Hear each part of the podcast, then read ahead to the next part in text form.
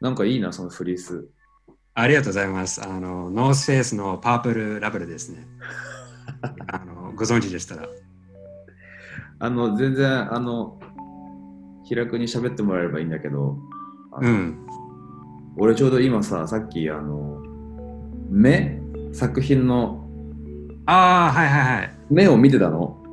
あありがとうございます。ありがたい。だから、髪長かったのに切初めて切ったってこと？そう、まあなんか人生初の坊主というか、はい。もう今まではずっと長髪で、で、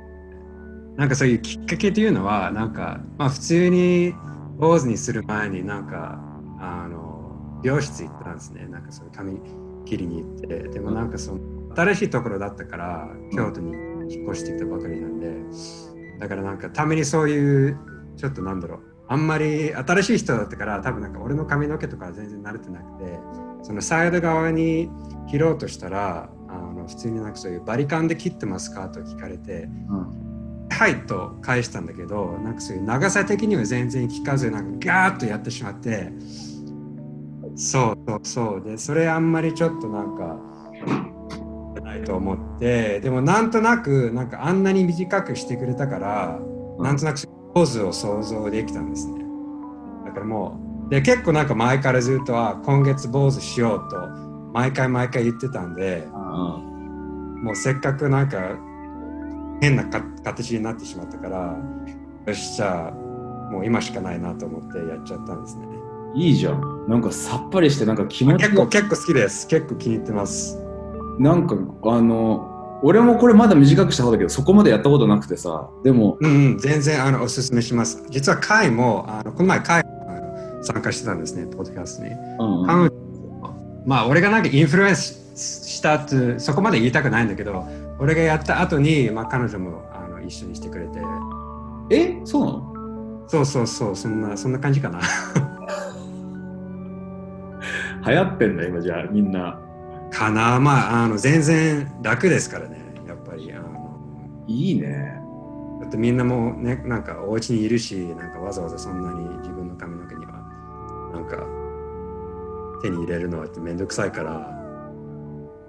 そうあの全然おすすめします。いやしかもさ、その作品のところに書いてある文章を読んでてさ、あの、はい。質問に先に俺が返したところとこうオーバーラップすることを書いててくれたからさ。もちろんですね。はい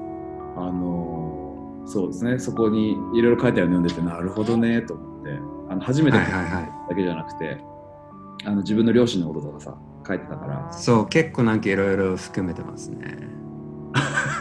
もうあれしようかな。もうさなんか俺勝手に初めてだけどなんかああいうの読んじゃうとうん。知った気分になっちゃうからさなんかそのわかります。はい。だからなんかもう聞きたくなっちゃってさなんか、うんぜひぜひあの どっからスタートでも全然大丈夫なんでなんかカジュアルな感じで。うん。全然。であのいやいろいろあるけどそっかロンドン来ることも考えてるっていうのも書いてくれたし。そうですね。はい。24歳なんだね今。うん。まあそろそろ、まああと 3, 3月は誕生日なんで、もうそろそろ25になってしまうんですけど。えじゃあそのままいきなり聞くけどさそのおお父さんがそのいわゆるブラックアイデンティティっていうかってことをその知らずにいてすごい衝撃を受けたことがあったってこと？そうですね。まあやっぱりなここからスタートするのが一番あの大事かもしれないですね。俺俺はなんか人間として詳しく知るためにこれがすごく大切なストーリーだと思うんで。いいの？こんなクリ、普通こんなクリティカルな話からできないよだって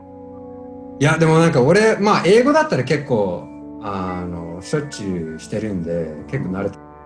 なんかあんまり日本語で喋ったことないからちょっとあの頑張ってあいい分かる。俺もさ俺も韓国語でやるうん。と多分結構下手だから、でもなんか なんとなく分かるから。ねはいはい。あのまあえー、とどっからスタートしようかな。まああのちょっとその Google フォームに書いてあったんだけど俺はまああの生まれ育ちはずっとアメリカであのマサチューセッツ州あのそのウィリアムスタウンというあのというすごく小さな町。もう本当に田舎なんですけどあのもしご存知だったらあのウィリアムスカレッジという大学がそこにあってでお母さんもあのそこであの先生として働いてるしあのまあそこほぼそこでずっと育っててあのまあ単純に言うと田舎アメリカの田舎だから結構白人が多い場所ですね。あのなんか他のマイノリティの子たちは多分俺とはなんか黒人1人か2人ぐらいとなんかポエトリコ人なんか1人とかあとアジア人なんかそれそんなにそれぐらいしかいないそんな少なかったそんな感じですね。はい。だからまあそういう本当に子供の頃からずっとなんか白人に囲まれてというか。なんかアメリカのイメージだともっとねいろんな人がいるようなこと日本の人は。まあやっぱりそれってなんかそういう大きな街ニューヨークとかロスサンゼルスとかまああるあるところはあるんだけどあの大体のアメリカはやっぱり白人が一番多いっていうことがまあ当然なんですけどでまあ僕もそういうところで育ってきてでまあお父さんの方もなんかなんか人種的にすごく曖昧ですね。多分見た目だけで全然なんか知らなかったらあこの人は白人かなと多分いきなり思ってしまう。可能性が高いと思うんですね。で僕もなんか子供の頃からずっとなんかお母さんの日本人の方のアイデンティティとかすごくよくあの、まあ、詳しく知っててあ本とかもなんか夏休みに行ったり来たりあのしてたんでなんかそういう日本人としてのアイデンティティもものすごく自信あったしなんか何者な何者なのかだなんかそれもすごく理解しててでもお父さんの方だったらなんかお父さんも全然なんかじ彼も自分の家族とかにもあんまりなんだろう親しい関係じゃなくてあの兄弟とか全然いるんだけど、いうね、なんか俺が多分生まれた時からもう全然やりとかやり取りとかしてないから俺も会ったことないですね。お父さんしか知らないだからそういうあのなんていうのかな。なんかそういうお父さんの方のアイデンティティに対してお父さんの存在しか知らない。うんそう。だからまあそういう意味であの表面的にはすごく、まあ、肌色も白いし、まあ、白っぽくてそういう white passing という言葉を使える。なんでなんかあので彼もなんか自分の、まあ、カリビアンルーツに対してもそんなになんかプライドとか持ってない人だったかもしれないからあの俺にもなんかそういう話とかもあんまり出てこなかった出てこなかったんですね。うん日本人としてのアイデンティティは俺はまあそれだけで結構満足してたからなんかわざわざなんかお父さんの方になんか彼の家族とかについて話すきっかけとかあんまりなかったかな。うん、で俺もなんかたまに聞いてみたんだけどなんだろう例えば俺がハーフということを知っててに聞いたらなんか I'm half Japanese and what? なんかお父さんに聞いて。で彼がよくあのお父さんがよくあの、まあ、I'm American と返してたんですね。まあそれはなそれはなんか嘘ではないですよね。いや嘘じゃないでしょ。嘘じゃないからまあ俺それでだそれだけで多分なんか、まあ、子供だったから満足してたんじゃないかな。あなるほどね。そう。でまあなんか周りの人たちもまあアメリカ人だからでアメリカ人でだし白人だからで見た目的にはなんかそういうあのお父さんは白人ではないということはおかしくないと思ってなかったからなんかそういうそうだね。なんかこの子たちが白人でアメリカ人だったらでお父さんは見た目的には白人とはそんな違ってなくてお父さんもアメリカ人だったらじゃあ俺も白人のハーフなんじゃないかなと思ってたんですねもうずっと。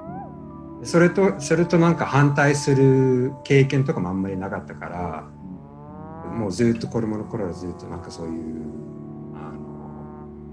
まあ、考えとか持ち続けてもういきなりなんか20年ぐらい経ったのかな。でまあそうだねなんか子供ってなんかそういう人種っていうものをなんかあんまり詳しく知らないですよね。そうだね。そうだね。だからそそうなんか逆に言うとそういうステレオタイプは逆にそのストーンクの中にもあったってこと？ステレオタイプってあのどういう意味ですか、まあ要はバイアスっていうかさそのうん、えっとあーまあハーフとしてあの例えば俺も自分で思うの。俺こんなことやってるのもなんでかっていうとさ結局俺自身すげえやっぱ差別と偏見の塊だなって思うところあるわけ、うんうんでなんかだからそういうのになんかとらわれてると思っててなんか毎回こう話聞いたらいまだにそういうふうにも思うし。うん。うんなんかストーン君の話聞くとさそのブラックアイデンティティが自分にあるって聞いた時ショックだったってことはうんうんやっぱりそのブラックそうですね。に対するそのバイアスがあったっていうことだよね多分ね。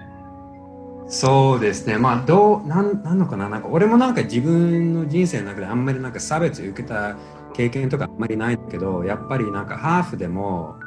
あの、もう周りが全員白人だったから、俺もなんか、もうアジア人として半分だけでも、なんか、どうやって説明したらいいかな。なんかもう全員が白人だったら、で俺もハーフで、なんかその中でもう一番白人じゃない人、なんで、すすごくなんかアジア人として見られたことがい一番多かったんですね。つい最近までなんかたまにあの他の人に俺が白白人と思われる時が、まあ、最近あの出てきたんですけど、うん。子供の頃ずっとアジア人としてなんか生きてる感じですね。だから、まあ、だなんかだからこそそういうお父さんのアイデンティティとかは俺に対してあんまりなんか影響を受けてなかったかもしれないですね。もうずっとなんかアジア人として思われてた思われてたから、そう、なんかそうそのアイデンティティは結構なんか強く感じてたんうん。そうそうそう。でもなんか全然、やっぱりなんだろう。特にアジア人だけじゃなくて日本人だったから、それでもなんか、なんかクールな部分もあるんじゃないですか。うん特にこの時にもあのお父さんは実は日本に住んでたあの時もあったんですね。俺があの4歳までなのかな。で、その時にもなんかお父さんがなんかそういうアメリカでまだ販売してないなんかゲームとか、例えばプレイステーションとかもう全部あのあの会いに来る時にわざわざ日本からそういうの持ってきて俺の友達とかもなんか俺と友達だったらこういうなんかまだアメリカにないものと遊べるよというなんか価値というかそういうことがあって日本のおかげでみたいな。そうなんかと自慢自慢の話になっちゃうんだけどなんか結構周りに対してなんかあの俺がちょっとかっこいい子だったのかなあの部分的にあのなんかあの普通の白人のアメリカの人とはちょっと別でそういうちょっとめ珍しいところがあったからあのそういう意味であのそう俺がなんかそういうイケてたあの部分はあって。子供子供なのに。へえ。そうそうそう。でも全然それは全然表面的なことなんだけどね。ああで、ちょっと話あれだけど、今はさ、京都にいるんだよね。京都です。はい。あの一度お母さんもあのお母さんと一緒に住んでてすぐすぐの辺にいるいるんですけど。アメリカから京都に行った理由は何かあるの？えーっとね実はまあこの前はずっと東京だったんですけど大学卒業してからあの、まあ、わざわざ東京に引っ越してそういうやっぱりなんかハーフとして結構そういう人が多いんですね。なんか自分のルーツを詳しく知るためにわざわざ日本に引っ越すということで俺も全然そんな感じだったんですけどあのだからまあ日本あの大学から卒業して日本に行ってで東京で2年間ぐらいだったのかなそこで住んでて働いてて。でもうつい最近3ヶ月前ぐらいかな9月1日あの京都に来てまあなんでかというとあのその前の会社辞めた時にちょうどそのタイミングでお母さんもアメリカからあの京都まで引っ越してきたんです。ねあの新しいあの仕事が始まるから。うん。あのお母さんはあの同志社大学のあの留学プログラムのディレクターとして働いてて、でまあ、そのために京都に来ててあのでちょうどそのタイミングで俺があの前の会社を辞めてなんかそういう2つのチョイスがあったんですね。なんか新しい仕事を探すか、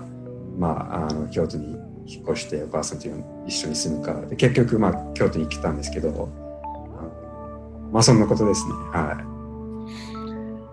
いいやでもなんかさ作品いくつかこう作品っていうかあの いろいろ載せてるの見てなんかはい舞台技術のこことを勉強したりしてたえー、っとね、なんかそれって結構直訳なんだけど、俺が、俺の大学の専攻は、あの、Performing Arts Technology。ああ、でもこのままだね。けど、はい、なんか多分名前だけではそんなになんか意味ないかもしれないですけど、あの、あなんか電子音楽を勉強してたんですね、実は。でそのちょっと変わってた専攻で、なんか電子音楽が中心で、でそこになんかあのビジュアルアート系のものとエンジニアリング系のものが全部混じってて、あのだったんですけど、はい、結構幅広いあのその multidisciplinary な感じなことだったんですね。なるほど。じゃあ結構本当にその、いやなんかさ、あの、例えば、この何人か話俺もこれすごい完全な実験なんだけど だって初めての人とさいきなり話してんのになんか録音したりとかして戸惑う。いやいやまあ全然。あのいやなんか結構こうアイデンティティの問題と自分を表現することって結構こうくっついてるなと思ってて、うん、やっぱ、はい、なんか内側のこと考えることが多かった人はなんか結構こうまあ例えばアーティストとかうん、なんだろう、まあ、アーティストっぽいそのキャリアとかを持つ人が多い,、多いようにあるいはアントレプレナーみたいになるケースもあると思うしなんかこう、うん、なんとなくいくつかこう見えるんだけど、うん、うちに秘めてるパッションがそういうさその表現に変わっていく人を何人も見てきてて、うん、なんかストーン君のやつもやっぱりそういうつながりがあるしそういう勉強を選んだりとか仕事をこれからも選んでいくのかなって思ってまあそうですね。やっぱまあ自分に対してもアートっていうものをなんか最近作ってる作品とかもなんか自分のアイデンティティをテーマとしてあのやってるからこれもなんかそれその作品とかも作ってて俺に対してなんか自分のことももっと詳しく理解できるんですね。あのそうなんか特に俺もなんか一人っ子だしなんかハーフもなんかそういう親も俺とは違うんじゃないですか、うん、親じゃないからなんか親子親からもなんかそういうハーフとしてのことはなんか学べないからもう俺本当になんか自分からしかできないものだなとあの今までは思ってるからもうアートを使ってなんか自分の人生とかもっと理解できるものだととしてなんか考えてるんですけどね。なるほどね自分を理解するプロセスみたいなことか。うん、うん、結構なんかそういう責任感もあると思う、うん、なんかそういう俺がやらないと他に他のやる人もないと思うからその意味で俺を俺をやるべきだという考えがあるんですね。すげえ熱いし真面目なんだね。なんか よく言われます、正直言うと。なんか、なんか、なんだろう、真面目すぎて、いきなりそういう、もうかん完全にそういうシリアスな話しかやらないタイプ。わかる。でもさ、大体。あれなんか楽しくないかもしれない。いや、違うんだよ。いや、いや、でもさ、別に俺、そんな、あの、同じやつ集めてる人だけど、まあ、俺もちょっとそういうとこあるんだよ、多分。あの、わかるわかる。大体さ、これアイデンティティの話しますとか言う時点で、ちょっとそういうとこあるじゃん、だってもう。うんうんうん。まあ面白いんだけどな、なんか気持ちいいし、すごく、まあ英語の言葉だったらそういう、あの、カターティック。これ、あなんかちょっと、すっきりした感じがするですね。なるほどね。うん。いやあとなんか言葉にも、言葉にしないと、ちゃんと理解できないと思う。そうだね。頭の中にあれば、なんか、もうあんまりにもなんか抽象的で、あの、そうですね。言葉にできれば、なんか形になる。と思うんですけど。